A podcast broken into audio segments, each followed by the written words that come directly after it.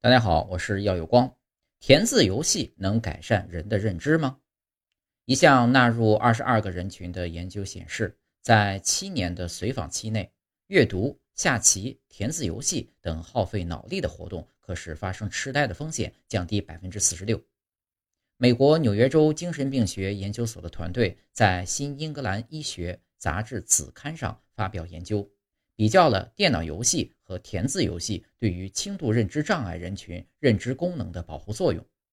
结果表明，在分别经过七十八周的训练之后，电脑游戏组受试者认知功能较基线轻微下降，而填字游戏组则显示出显著改善。此外，电脑游戏组受试者海马体积和皮质厚度下降也比填字游戏组更为明显。科技改变生活。但认知功能受损的人群可能无法很好的理解认知训练电脑游戏，尤其是没怎么接触过电脑的老年人，因此较难从中受益。